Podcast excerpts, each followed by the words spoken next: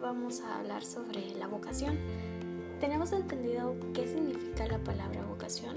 Porque creo que muchas personas al escuchar la palabra vocación se les viene a su cabeza religión o padres, monjas, hermanos, todo lo que tenga que ver con la iglesia.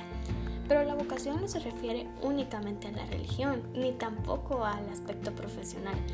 Se refiere a algo que una persona tiene tendencia a hacer, una preferencia o una inclinación por hacer algo que nos llene de satisfacción y alegría, algo que nos permita vivir plenamente. La vocación, al ser concebida como llamada, te invita al diálogo, ya que supone que alguien te llama y otro te responde.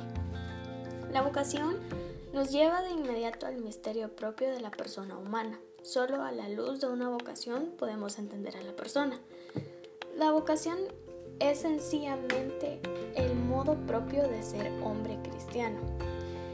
Esta es la vocación fundamental de cada uno, ser y perfeccionarse cada vez como hombre y como cristiano. En el ámbito religioso no se trata de formar religiosos buenos y observantes, sino cristianos plenos que vivan la propia vocación religiosa. La vocación bautismal es la vocación por excelencia.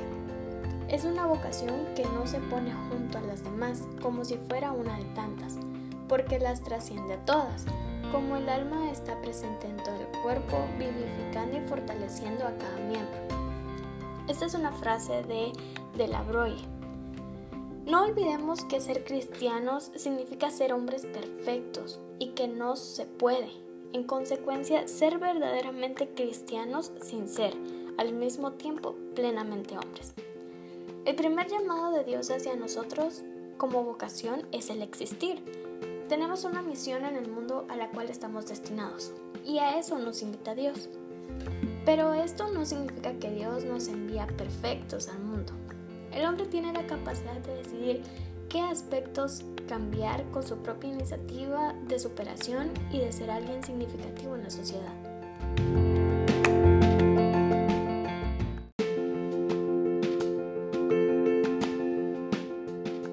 Con toda esta información podemos concluir que cada persona fue creada de forma diferente y con dones, talentos y capacidades diferentes. En la llamada que Dios mismo nos hace es una llamada a la vida, llamada a la fraternidad y llamado al servicio. Cada uno lo hace desde esas capacidades que Dios mismo nos ha entregado. Eh, en la iglesia existen varias formas y maneras de hacer viva la fe, eh, como por ejemplo la vocación a ser soltero, vocación matrimonial, vocación a la vida religiosa y vocación al sacerdocio. También existe la vocación al diaconado permanente. Esta creo que es la que más se ajusta a los jóvenes de ahora, que dice que son hombres casados o solteros que viviendo en su localidad y con su familia, realizándose profesionalmente, se sienten vocacionados por Dios para servirle a través del servicio litúrgico y caritativo.